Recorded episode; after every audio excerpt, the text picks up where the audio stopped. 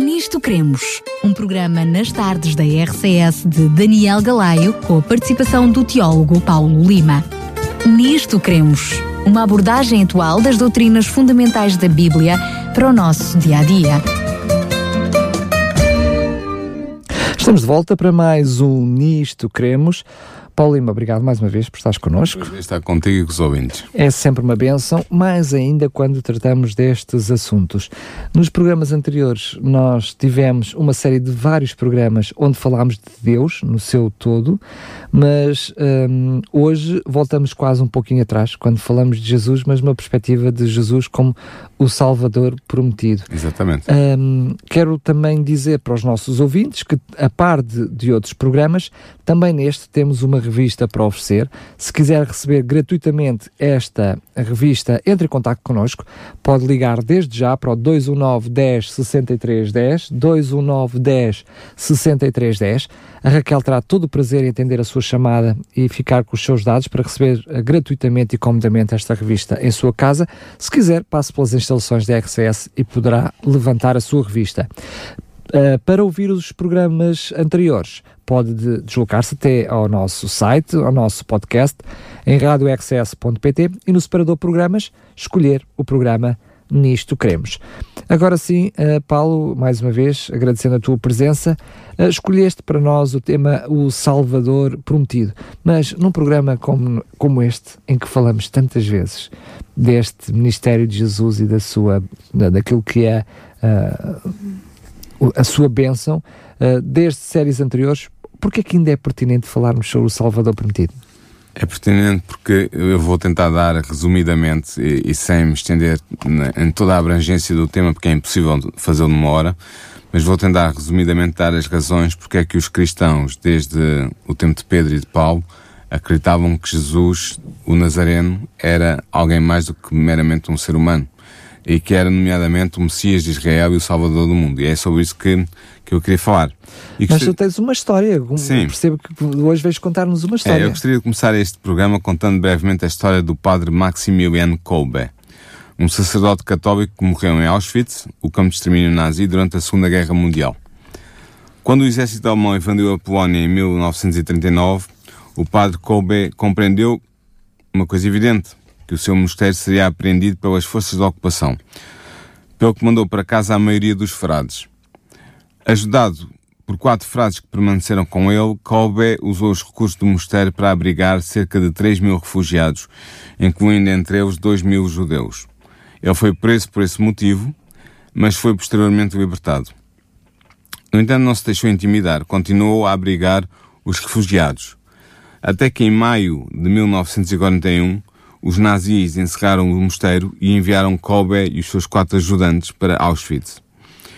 Neste campo de concentração, o padre Kolbe continua a ajudar os mais fracos, até que em julho de 1941 ele fez o que nós podemos designar como o sacrifício supremo.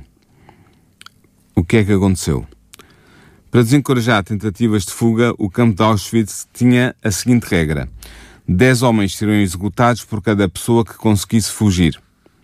Ora, após ter escapado um homem alojado no barracão onde Kobe dormia, o comandante do campo, Karl Fritz, ordenou que todos os homens ali alojados se perfilhassem perante ele. Dez homens foram rapidamente escolhidos para serem enviados para o barracão da fome, que era um barracão que existia no campo onde eram enviadas as pessoas que estavam destinadas a ser mortas. Um destes homens que foi escolhido tinha um nome que para nós é um bocadinho difícil de pronunciar, Franciszek Gajowniczek, e, e este homem começou a soluçar, começou a dizer, minha pobre mulher, meus pobres filhos, o que é que será deles? Ora, ao presenciar esta cena, o padre Kobe deu um passo em frente, perfilhou-se perante o comandante nazi e disse-lhe, eu sou um sacerdote católico, deixe-me tomar o lugar dele, eu sou mais velho, ele tem mulher e filhos. É natural que o comandante nazi tenha ficado completamente estupefacto e perguntou para aqueles que estavam ao seu lado: O que é que este porco polaco quer? O padre Kobe apontou para Franciszek e tornou a fazer o seu pedido. Eu sou um sacerdote católico. Gostaria de tomar o lugar dele porque ele tem mulher e filhos. O comandante do campo permaneceu em silêncio durante alguns segundos, mas acabou por aceitar o pedido de Kobe. E assim Franciszek Gajovnik-Zek voltou para o barracão e o padre Kobe tomou seu lugar entre os condenados à morte. Os dez homens condenados foram levados para o barracão 13, onde foram deixados sem comida e sem água até que morressem. Só que passado quatro semanas, quatro deles ainda estavam vivos, e entre eles estava precisamente Kolbe.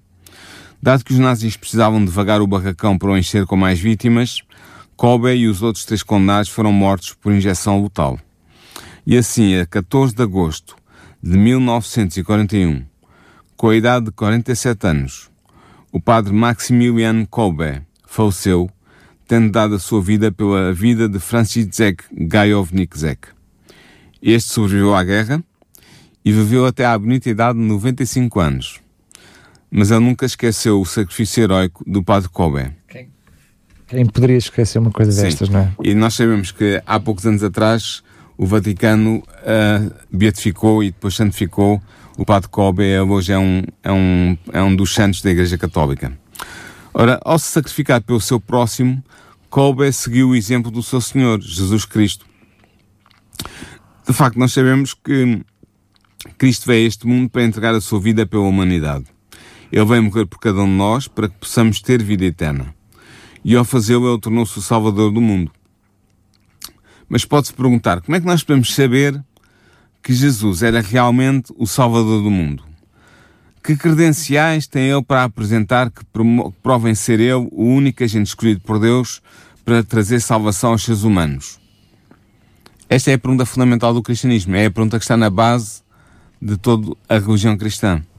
Ora, as provas que atestam que Jesus de Nazaré é o Messias destinado por Deus para ser o Salvador da humanidade encontram-se numas profecias especiais da Bíblia que os teólogos designam como sendo as profecias messiânicas. Estas antigas profecias, espalhadas pelo Antigo Testamento, descrevem com detalhe o perfil do Messias, o Cristo, o ungido de Deus. Estas profecias indicam detalhadamente como será o nascimento, o ministério, a morte e a ressurreição do Messias. E assim, neste programa, eu queria estudar contigo e com os nossos ouvintes algumas destas profecias. Mas achas que vamos ter tempo para, para ver todas? Não, não, não, não temos. Vamos, vamos estudar apenas as mais importantes para podermos comprovar que Jesus é, de facto, o Messias de Israel e que é, portanto, o Salvador do mundo. Ao assim fazermos, estamos a seguir o exemplo do próprio Jesus e dos seus discípulos. De facto, nós sabemos que após a sua ressurreição, Jesus instruiu os seus discípulos sobre o modo perfeito como ele tinha cumprido as profecias messiânicas do Velho Testamento. Sabemos que foi assim porque o Novo Testamento o refere Uh, por exemplo, Lucas 24, 25 a 27 e 44 a 48 mostra exatamente isso. Seguindo o exemplo do seu mestre, os próprios discípulos de Cristo recorriam usualmente às profecias messiânicas para provar aos seus ouvintes que Jesus de Nazaré era verdadeiramente o Messias de Israel, o Salvador do mundo. Posso referir apenas dois exemplos, entre muitos outros que eu poderia referir. No seu primeiro discurso público, no dia de Pentecostes, o apóstolo Pedro recorreu à profecia do Salmo 16, para provar que a ressurreição de Jesus estava profetizada como sendo um dos sinais identificadores do verdadeiro Messias. Nós vemos isto em Atos 2, versículos 14 a 36. Eu acho que nesta altura, quer Pedro, quer os restantes uh, discípulos, também estavam a precisar eles próprios destas profecias. Exatamente, eles estavam a precisar e fizeram muito bom uso delas. Também o apóstolo Paulo, no seu discurso realizado na sinagoga da cidade helénica de Antioquia da Pisídia, recorreu às profecias messiânicas para provar aos seus ouvintes que Jesus era o Messias prometido pelos profetas de Israel. Nós vemos esta história da ação de Paulo em Atos 13, versículos 17 a 41. Portanto, nós vamos apenas seguir o exemplo dos discípulos de Jesus e vamos passar em revista algumas das principais profecias messiânicas, procurando ver em que medida Cristo realizou na sua vida o que estava profetizado sobre o Messias que havia de vir ao mundo para salvar a humanidade. E eu queria te convidar a ti e aos nossos ouvintes para começarmos pelas profecias mais importantes referentes ao nascimento e ao ministério do Messias e ver em que medida é que Jesus, na sua vida e no seu ministério, cumpriu ou realizou uh, perfeitamente estas, estas profecias messiânicas. Uh, portanto, nós vamos, o que é que nós vamos fazer? Nós vamos ler algumas destas profecias, vamos interpretá-las e vamos ver como é que elas se aplicaram na vida de Cristo. Se Cristo cumpriu de facto estas profecias ou se não cumpriu. Então, se vais começar desde o princípio, uh, uh, percebo que vais logo ali aos Gênesis, né? depois logo a seguir aos momentos da tentação, não é? Sim, a primeira profecia messiânica é, é tão antiga quanto o mundo. Eu vou começar por ainda mais anterior ao que tu estás a falar. Bem, muito bem.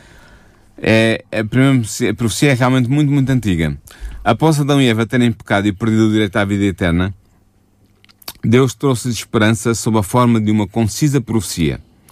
Dirigindo-se a Satanás, representado pela serpente tentadora, Deus afirmou o seguinte, em Gênesis 3,15: E porém inimizade entre ti e a mulher, e entre a tua semente e a sua semente. Ele te ferirá a cabeça, e tu lhe ferirás o calcanhar. Esta profecia, Daniel, é realmente a profecia mais antiga uh, e é conhecida pelos teólogos como sendo o proto-evangelho. Porquê proto-evangelho? Porque nela é anunciado pela primeira vez ao homem a vinda do Messias para salvar a humanidade. De facto, a profecia afirma que Eva teria um descendente masculino, que é designado como a semente, que viria esmagar a cabeça da serpente. É interessante constatar, Daniel, que no texto hebreu é usado o pronome masculino singular, ele, para designar a semente da mulher que esmagaria a cabeça da serpente. Portanto, esta semente seria um homem, um homem bem determinado que viria no futuro. Sabemos também que a serpente representa Satanás, pois foi este que a usou como médium para tentar Eva. Essa era a certeza absoluta que Adão e Eva tinham naquele preciso momento. É? Exatamente. Não? Portanto, o futuro descendente masculino de Eva viria para aniquilar Satanás, pondo fim ao seu reino sobre a terra.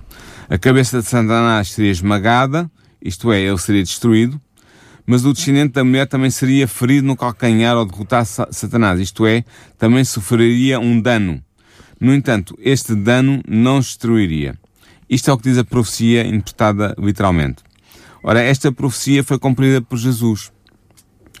Pela sua morte na cruz, Jesus venceu o poder de Satanás, arrebatou-lhe a posse legal do planeta Terra. Como está consumado, não é? Sim, e condenou à morte eterna, exatamente, quando ele diz na cruz está consumado. Agora é apenas uma questão de tempo até que Jesus tome posse deste planeta. Quando isto acontecer, no fim dos tempos, Satanás será destruído. No entanto, Jesus teve que sofrer a morte de cruz para esmagar a cabeça da serpente. E assim ele foi ferido no calcanhar. É simbolicamente. Ah, esta ferida não o aniquilou, pois ele ressuscitou ao terceiro dia de, entre os mortos e, como nós sabemos, como crentes cristãos, sabemos que ele está vivo para sempre. Esta é a primeira profecia, é a profecia mais antiga, é a chamada profecia do proto-evangelho. Proto porquê? Porque é o primeiro, a primeiro anúncio da verdade essencial do evangelho de que viria o Messias salvar, salvar a humanidade. A segunda profecia messiânica que vamos ponderar aqui neste programa foi pronunciada pelo patriarca Jacó cerca de 1660 anos antes do nascimento de Cristo. Depois de reunir à sua volta os seus doze filhos, Jacó fez a seguinte profecia que se encontra em Gênesis 49, versículo 1 e versículo 10. Diz assim: Jacó chamou os seus filhos e disse: Reunidos, eu vos anunciarei o que vos acontecerá nos tempos vindouros. E depois ele diz: O cedo não se afastará de Judá, nem o bastão de chefe dentre os seus pés, até que venha Shiló e lhe obedeçam os povos. Nós sabemos que este Judá era o filho de Jacó que se tornou o ancestral dos judeus.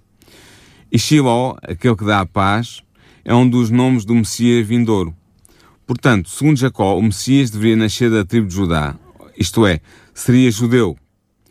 A referência ao cetro ou ao bastão de comando de Judá significa que o Messias deveria nascer antes de que Judá perdesse toda a sua autonomia política.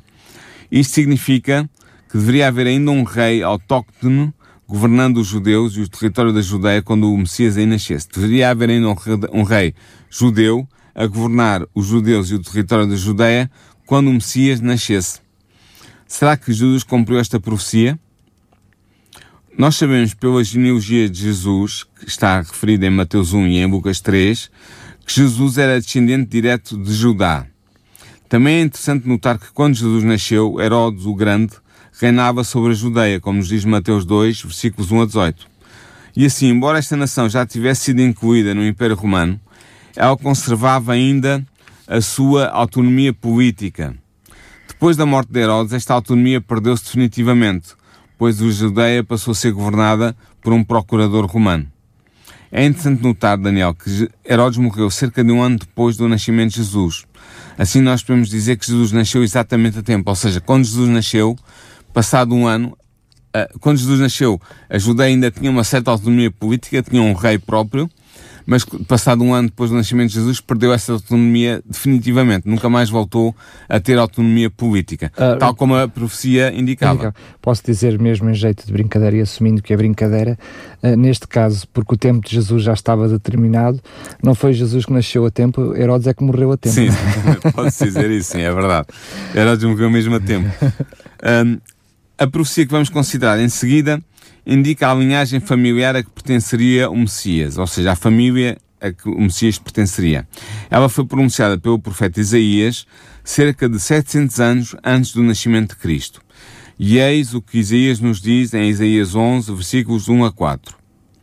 Um ramo sairá do tronco de Jessé, um rebento brotará das suas raízes.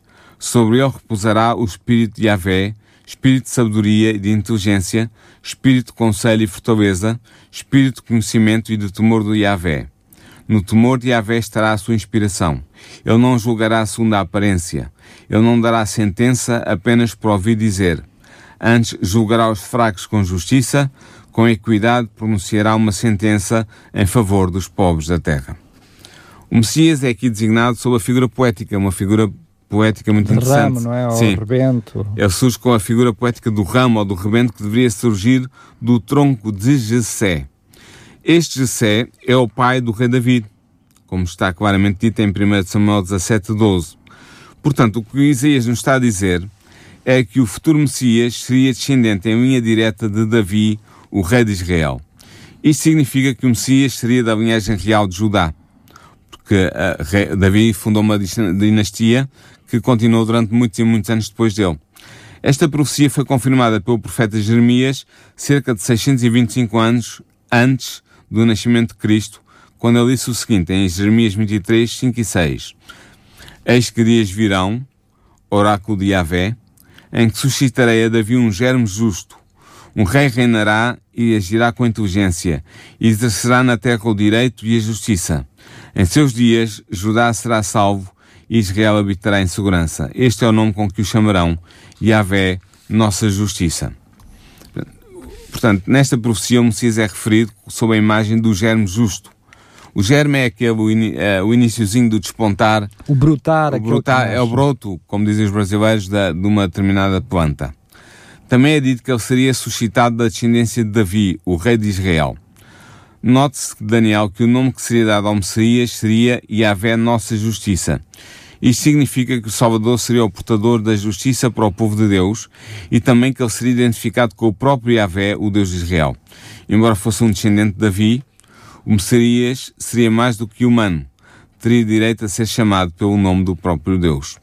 Ora, como nos mostram as duas genealogias de Jesus, uma está em Mateus 1 e outra está em Lucas 3, ele pertencia à linhagem de Davi, tanto por parte do seu pai adotivo, José, como por parte da sua mãe, Maria.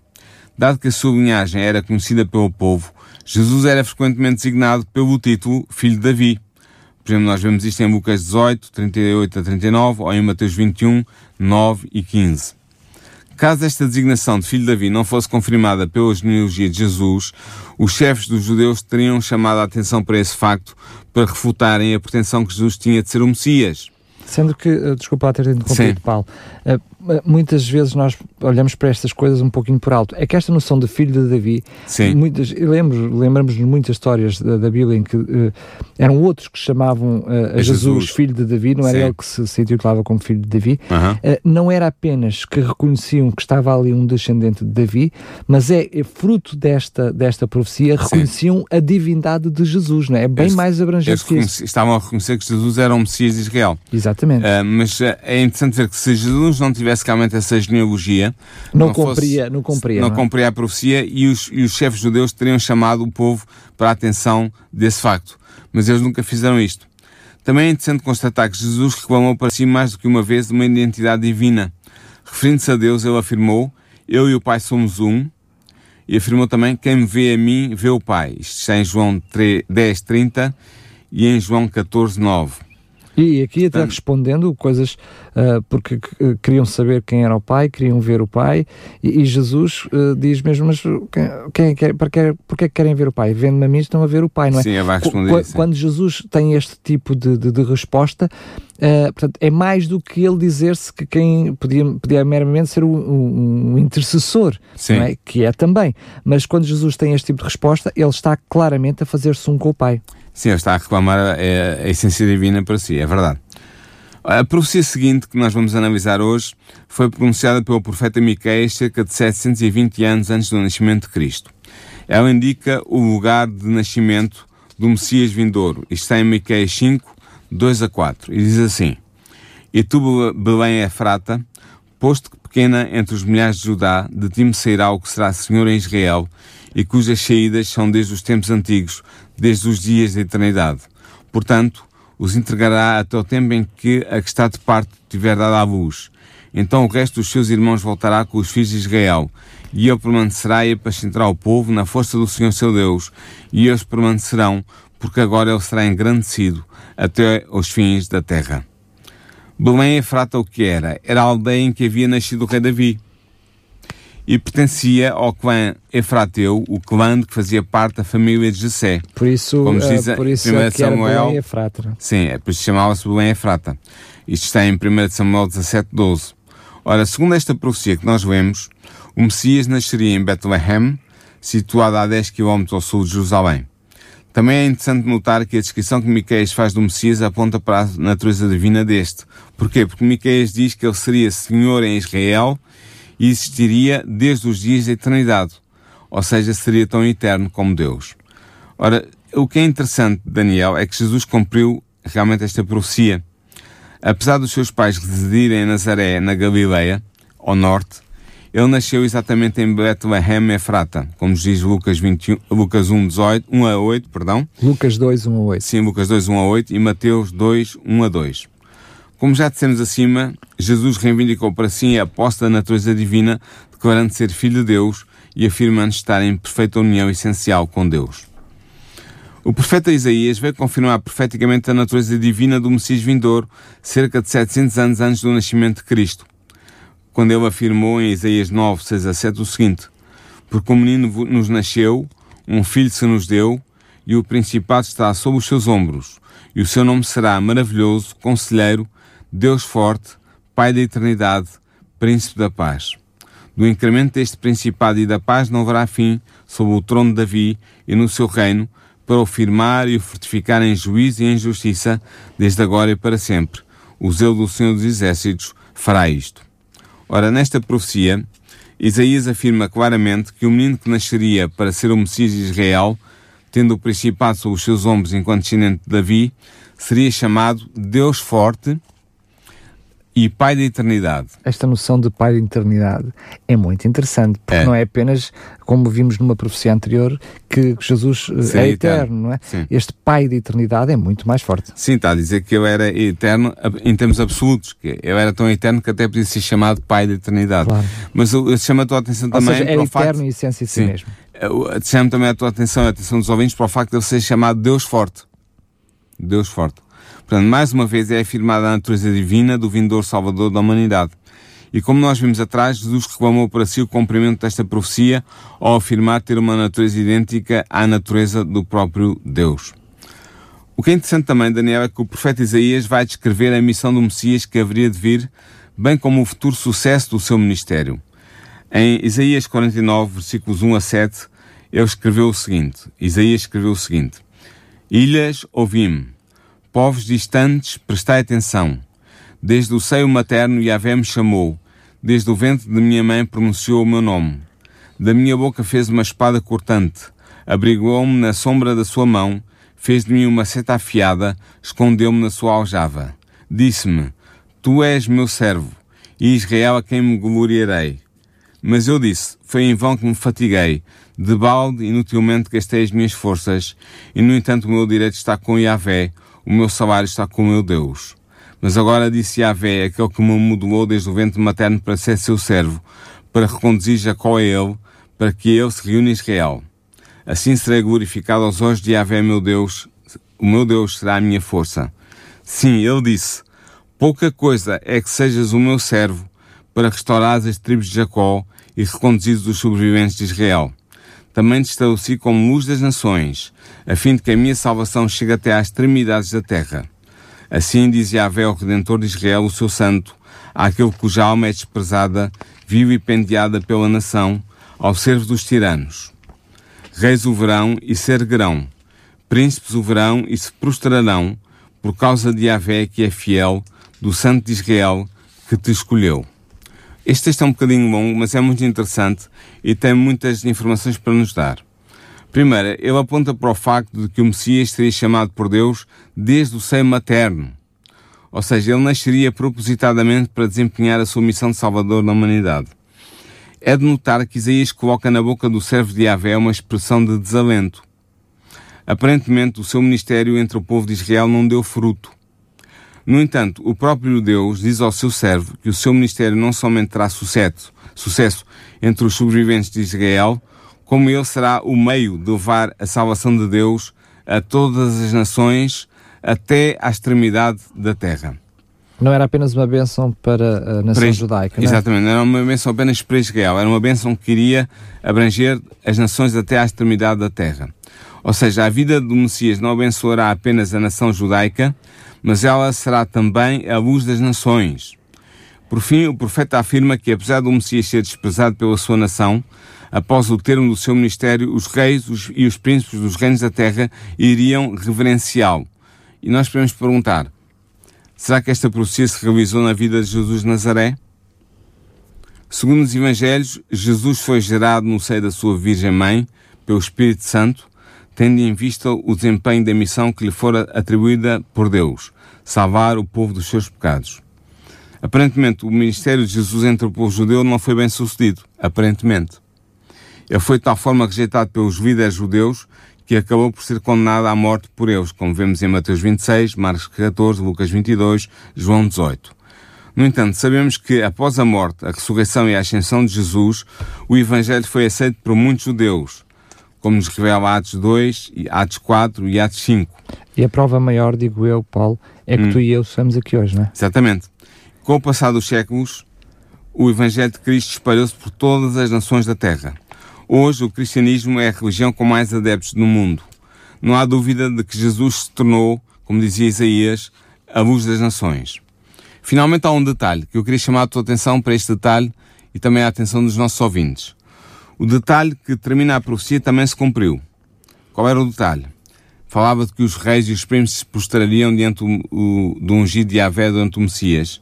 E realmente, os reis e os príncipes das nações que adotaram o cristianismo têm desde então reverenciado a figura de Jesus, colocando submissamente aos seus pés entre os seus discípulos. Pronto, vimos até aqui uh, uh, o nascimento, a vida e o ministério do Messias. Mas agora vamos entrar noutra fase da vida do Salvador. Vamos agora ver brevemente as profecias mais importantes que vaticinaram a morte e a ressurreição do Messias.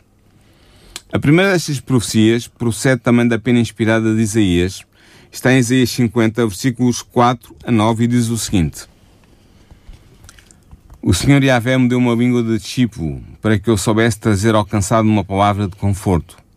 De manhã em manhã ele me desperta Sim, desperta o meu ouvido para que ouça como os discípulos.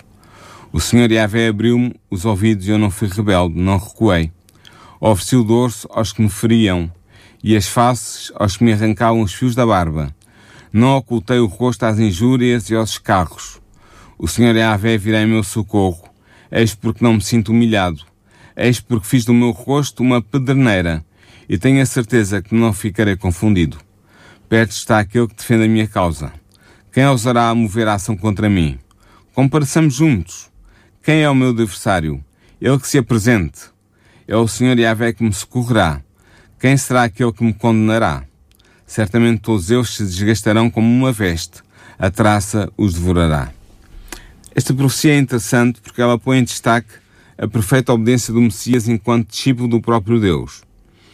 Ela evidencia também o sofrimento físico que o Messias teria de passar durante o seu julgamento o dorso ferido pelo chicote, as bufetadas na face, as injúrias e os escarros. Em resposta, o Messias manter-se-ia resoluto no cumprimento da sua missão, pois faria do seu rosto uma pedreneira. Em todo este sofrimento, o Messias seria sustentado por Deus e seria por este considerado inocente. Ora, o que é interessante, Daniel, é que nesta antiga profecia de Isaías está espelhada o, a experiência de Jesus. Jesus viveu esta experiência. E a forma como ele se manteve fiel a Deus. Não? É? Exatamente. Ele foi o perfeito discípulo de Deus. Ele teve também que passar pelas humilhações físicas acima descritas. Ele foi açoitado pelos soldados romanos, como diz Marcos 15, 15. Ele foi espancado e injuriado pelos servidores do sumo sacerdote e pelos soldados de Pilatos, como diz Marcos 14, 65 ou Marcos 15, 18 a 20. No entanto, ele manteve a calma e uma perfeita determinação, ficando em silêncio perante os seus acusadores e seus torturadores, como nos diz Mateus 26 ou Marcos 15. Passemos agora à profecia que descreve promenorizadamente o tipo de morte que o Messias deveria sofrer. Para mim, esta é, é uma das profecias mais extraordinárias, uma das profecias messiânicas mais, mais, que nos deixa verdadeiramente de boca aberta. Mais de mil anos antes, não é? Sim, esta profecia foi escrita pelo rei Davi mil anos antes do nascimento de Cristo e descreve um modo violento como morreria o Salvador. Ela é um bocadinho longa, eu abreviei em algumas partes. Vamos ver o Salmo 22, versículo 1, versículo 6 a 11, versículos 14 a 18. E diz assim: Deus meu, Deus meu, por que me desamparaste? Porque te alongas das palavras do meu bramido e não me auxilias? Mas eu sou verme e não homem, opróbrio dos homens e desprezado do povo. Todos os que me veem zombam de mim, estendem os beiços e meneiam a cabeça, dizendo: Confio no Senhor que o livre, livre-o, pois nele tem prazer. Mas tu és o que me tiraste do ventre, o que me preservaste quando ainda, estando ainda aos, che aos cheios da minha mãe. Sobre ti foi lançado desde a madre, tu és o meu Deus desde o ventre da minha mãe. Não te alongues de mim, pois a angústia está perto e não há quem ajude. Como a água me derramei, e todos os meus ossos se desconjuntaram. O meu coração é como cera, derreteu-se no meio das minhas entranhas. A minha força se secou como um caco, e a língua se me pega ao paladar. E me puseste no pó da morte, pois me rodearam cães. O ajuntamento de malfeitores me cercou, trespassaram-me as mãos e os pés. Poderia contar todos os meus ossos. Eles vêm e me contemplam, repartem entre si os meus vestidos e lançam sorte sobre a minha túnica. Oh, Paulo. Diz. Uh, Deixa-me só dizer-te isto, porque tu estás a falar de, enfim, de textos com um, um, nível de pormenor, uma profecia com um nível de pormenor arrepiante. É verdade. Uh, certamente terás a oportunidade de falar connosco de algumas desse, desses pormenores, mas há aqui uma coisa que salta logo à minha mente, que hum. é quando David fala aqui sobre ser traspassado pelas mãos e pelos pés, Sim. ele está a fazer claramente a referência à morte na cruz. Exatamente. A morte que, nesta altura, na altura de David, não existia. Exatamente. Quando Davi escreveu este salmo, chamaste bem a atenção para este pormenor, e é verdade, a execução por crucificação ainda não tinha sido inventada. Portanto, quando Davi escreve o salmo no ano, por volta de, à volta, mais ou menos, do ano 1000, a crucificação como execução, método de execução de criminosos, ainda não tinha sido inventado. Vai ser inventado mais tarde pelos persas. No entanto, uma leitura atenta do texto permite compreender que é precisamente uma execução por crucificação que é nele descrita. É, ela é descrita do ponto de vista do próprio crucificado. O Messias sente-se desamparado por Deus, ele encontra-se rodeado por homens que zombam dele por palavras e por gestos. Os seus ossos estão como que desconjuntados e o seu coração está prestes a desfalecer. A sede é de tal forma intensa que a língua se cola à boca. Está rodeado de cães, isto é, de homens que não são judeus, e de malfeitores da sua nação. Estes trespassaram-lhe as mãos e os pés, como tu chamaste a atenção e muito bem. Este detalhe aponta para a crucificação com cravos como método de execução. Os ossos do Messias estão como que postos em relevo de tal modo que ele os pode contar. E finalmente os executores repartem as vestes do condenado e lançam sorte sobre a sua túnica. Eis a pergunta que se impõe. Esta, esta profecia, dada mil anos antes por Davi, que descreve uma crucificação que ainda não tinha sido inventada, cumpriu-se na execução de Jesus? Sim ou não? Claro. E é, é, é, curioso, não é? Até a expressão que Jesus, bem sabemos, esta é quase até de cultura geral. Hum. Deus meu, Deus meu, porque me desamparaste. Está aqui. Tem uma razão de ser também. Portanto, a pergunta é: esta profecia cumpriu-se na execução de Jesus, sim ou não? Claro. É? A resposta é clara. A terrível experiência profetizada por Davi foi vivida por Jesus durante a sua paixão. Os relatos dos quatro evangelhos dão-nos efetivamente uma visão clara do cumprimento da profecia na vida de Jesus. O próprio Cristo nos indicou que a sua morte sob a cruz cumpria a profecia do Salmo de Davi. Porquê? Porque ele citou na cruz o primeiro versículo. Deus meu, Deus meu, porque me desamparaste? É, Jesus na cruz vai dizer essas palavras, que estão registradas, aliás, em Mateus 27, 46 e em Marcos 15, 34. Porquê que Jesus disse isso? Porque ele quis chamar a atenção daqueles que estavam ali e daqueles que iriam ler os Evangelhos durante os próximos, os, os, os seguintes dois mil anos, de que a profecia que começava com estas palavras, meu Deus, meu Deus, porque me desamparaste, que é o Salmo 22 de Davi, estava-se a cumprir naquele momento, exatamente na vida dele. Na sua crucificação, Jesus foi rodeado pelos seus inimigos. Estes inimigos eram homens poderosos, pertencentes ao Sinédrio. Mateus diz-nos, em Mateus 20, 20, 27, 41 e 42, que os príncipes, os príncipes sacerdotes, com os escribas e anciãos e fariseus, escarnecendo, diziam: Salvou os outros e a si mesmo não pode salvar.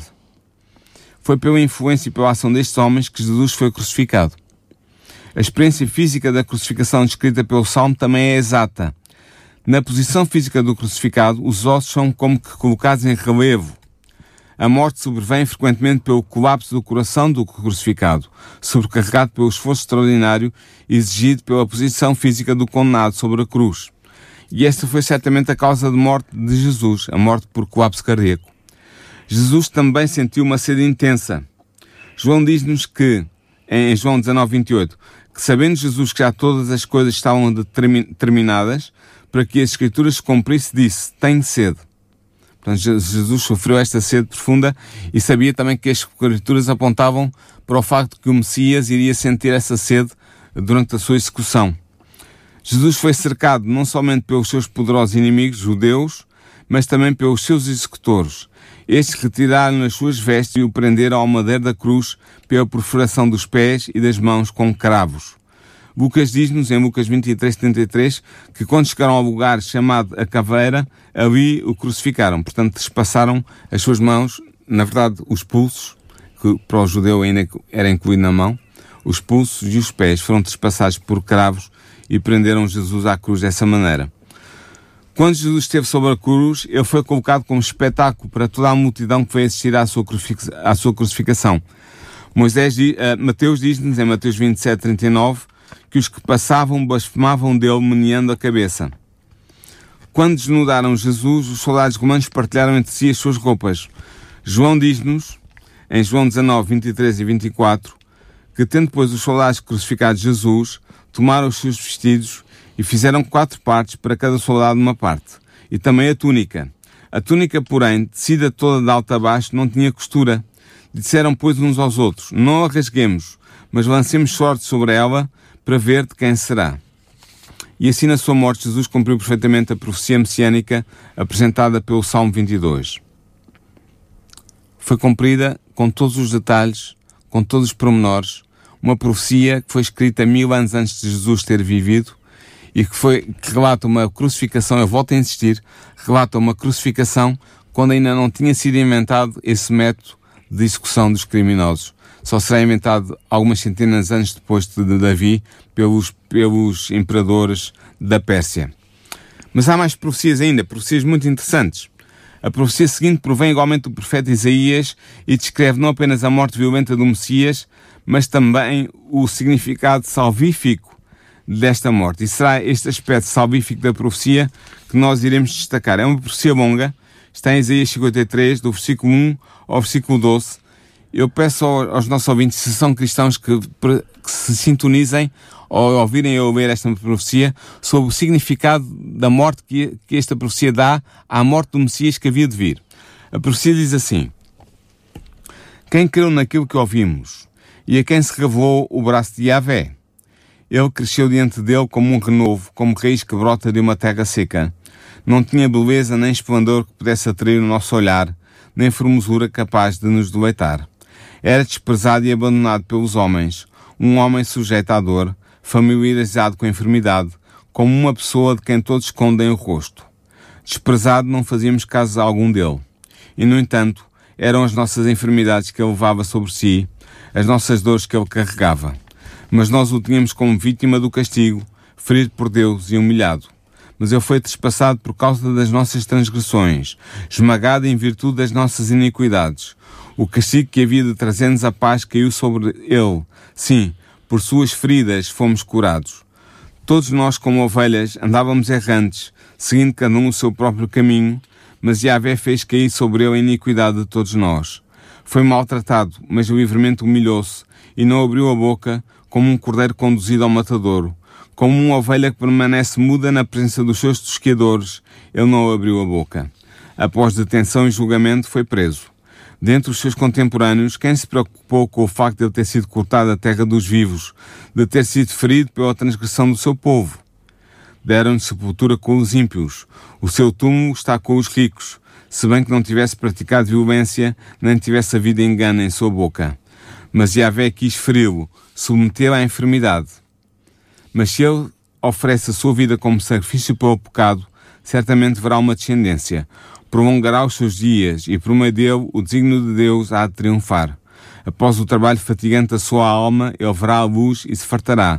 Pelo seu conhecimento, o justo, meu servo, justificará muitos e levará sobre si as suas transgressões. Eis porque lhe darei um quinhão entre as multidões, com os fortes repartirá os despojos, visto que entregou sua alma à morte e foi contado com os transgressores. Mas na verdade levou sobre si o pecado de muitos, e pelos transgressores fez intercessão. Esta é a profecia de Isaías 53, 1 a 12. Esta profecia é longa, é verdade, mas ela é muito importante. E é importante porque ela aponta não apenas para a morte violenta do Messias, mas também para o seu significado. O Messias viria morrer para espiar as transgressões da humanidade ao sofrer a pena de morte em nosso lugar. Ao oferecer a sua vida como sacrifício pelo pecado de todos os seres humanos, o Messias poderia oferecer a paz de Deus e a cura espiritual a cada ser humano que aceite a sua morte substituinte. Tendo sido o sacrifício pelos pecados humanos, ele justificará a muitos, fazendo intercessão pelos pecadores. Deste modo, graças a ele, o desígnio de Deus há de triunfar. Que desígnio é este? É o cumprimento da promessa da salvação da raça humana que foi feita por Deus a Adão e Eva após a sua queda no pecado. A promessa que começamos por estudar neste programa e a que chamamos o Proto-Evangelho. Resta-nos espaço, Daniel, apenas para mais uma profecia. O nosso tempo está a acabar. Sim, mas não há tempo. Sim, é uma profecia decisiva, escrita também por Davi, cerca de mil anos antes do nascimento de Cristo, e ela está registada no Salmos, Salmo 16, versículos 8 a 11, e diz o seguinte: Tenho posto o Senhor continuamente diante de mim, por isso que Ele está à minha mão direita, nunca vacilarei. Portanto, está alegre o meu coração e se regozija a minha glória. Também a minha carne repousará segura, pois não deixarás a minha alma na sepultura, nem permitirás que o teu santo veja corrupção. Far-me-ás ver a vereda da vida. Na tua presença há abundância de alegrias, à tua mão direita há delícias perpetuamente. Neste salmo, é um salmo de Davi, escrito por ele, e Davi fala neste salmo profeticamente do sepultamento e da ressurreição do Messias. Falando na primeira pessoa, o Messias expõe a sua convicção de que não ficaria preso na sepultura, nem o seu corpo sofreria a decomposição da morte. Pelo contrário, Deus far-lhe ver a vereda da vida, é a expressão que o Salmo 16 utiliza. Ou seja, a sua morte não seria definitiva, seria vencida por uma gloriosa ressurreição. Ora, Daniel, toda a fé cristã centra-se nesta promessa divina de que a morte não venceria o Messias. Segundo os testemunhos unânimes dos seus primeiros discípulos, Jesus não foi vencido pela morte. Ele ressuscitou e saiu da sepultura obtendo a vitória sobre a morte. É o que nos diz Mateus 18, eh, perdão, 28, 1 a 7. O apóstolo Pedro, falando no dia de Pentecostes em nome de todos os discípulos, testemunhou publicamente sobre a ressurreição do seu mestre quando disse o seguinte em Atos 2, 32. Deus ressuscitou este Jesus, do que todos nós somos testemunhas. E aqui assenta toda a validade da fé cristã. No, no cumprimento desta profecia do Salmo 16. Aliás, ela só fica completa precisamente com a ressurreição, não é? Exatamente. É a ressurreição de Jesus que valida toda a fé cristã e ela é profetizada no Salmo 16 e nós, como cristãos, acreditamos que ela se concretizou, que esta profecia se tornou verdade na vida de Jesus, na sua ressurreição e na sua ascensão aos céus. É verdade que tu aqui mencionaste o caso de Pedro, mas foi apenas a título de exemplo. Sim. Mas lembramos que o próprio apóstolo Paulo, eu diria até, sobretudo o apóstolo Paulo, um, eu diria em todo o seu ministério, ele fez intenção clara, uh, não só de pregar assim, mas ensinar que se pregasse uh, por Jesus, mas o, o Jesus ressurreto. Ou seja, a necessidade de não falar só do Messias, mas agora deste Messias que tinha morrido, mas que também tinha ressurgido. Sim, aliás, Paulo é uma das testemunhas da ressurreição de Jesus, não que ele tenha estado no túmulo, porque na altura ele não era seguidor de Cristo, mas porque ele eh, teve a aparição do próprio Jesus ressurreto, que lhe, que lhe apareceu e lhe disse, Paulo, Paulo, porquê é que tu me persegues? A caminho de Damasco. Damasco, obrigado pela correção. Sim, mas eu queria terminar a, eh, a eh, este programa de hoje com, com, o seguinte, com a seguinte experiência. Um professor de física que lecionava no Westmont College calculou a probabilidade matemática de apenas oito profecias messiânicas se cumprirem numa só pessoa até à presente data. Nota que nós falámos aqui de mais do que oito profecias, mas este professor calculou apenas oito profecias. Qual era a probabilidade de oito profecias messiânicas se cumprirem numa só pessoa até à data presente? Ele fez isto uh, ainda no século XX, no final do século XX portanto 1990 e tal. Ah, temos assim espaço aqui na nossa emissão para tantos zeros. Sim, segundo ele, a probabilidade de que estas oito profecias messiânicas se cumprirem numa só pessoa até ao século XX, finais do século XX, era de uma possibilidade em 10 elevada à 17 potência. O que é que isto quer dizer? É um número que se escreve com um seguido de 17 zeros. Não, de, é um, 17 zeros. 17 zeros. Um Portanto, é um 17 zeros. É um número que se escreve um com 1. 10 seguido, elevado a 17. É 10 elevado a 17. Portanto, é um seguido de 17 zeros. É um número tão grande que nós não temos um nome para ele e é mesmo difícil de perceber. Mas para que nós possamos compreender, imagina o seguinte, Daniel, imagina comigo. Eu queria que os nossos ouvintes imaginassem comigo também. Imaginem que todo o nosso mundo, o planeta Terra, está coberto por azulejos de cerâmica brancos. Cada um destes azulejos com 5 centímetros de lado. Um destes azulejos, e apenas um, tem a sua face interior pintada de vermelho. Pois bem, podia permitir-se que uma pessoa passasse toda a sua vida a percorrer a Terra para escolher apenas um único azulejo. Tendo escolhido um azulejo, ela poderia apanhá-lo da superfície da Terra. Pergunto eu, qual seria a probabilidade desta pessoa acertar à primeira no único azulejo com a face interior pintada de vermelho. Bem, é, é, acredito que para, para dares este exemplo, a probabilidade fosse igual a de Jesus, não é? A, a probabilidade seria de, 1, de 10 elevado à 17 potência. Pois. Ou seja, de 1 em 1 seguido de 17 zeros. Esta é a probabilidade de uma só pessoa cumprir, por acaso, apenas 8 profecias messiânicas.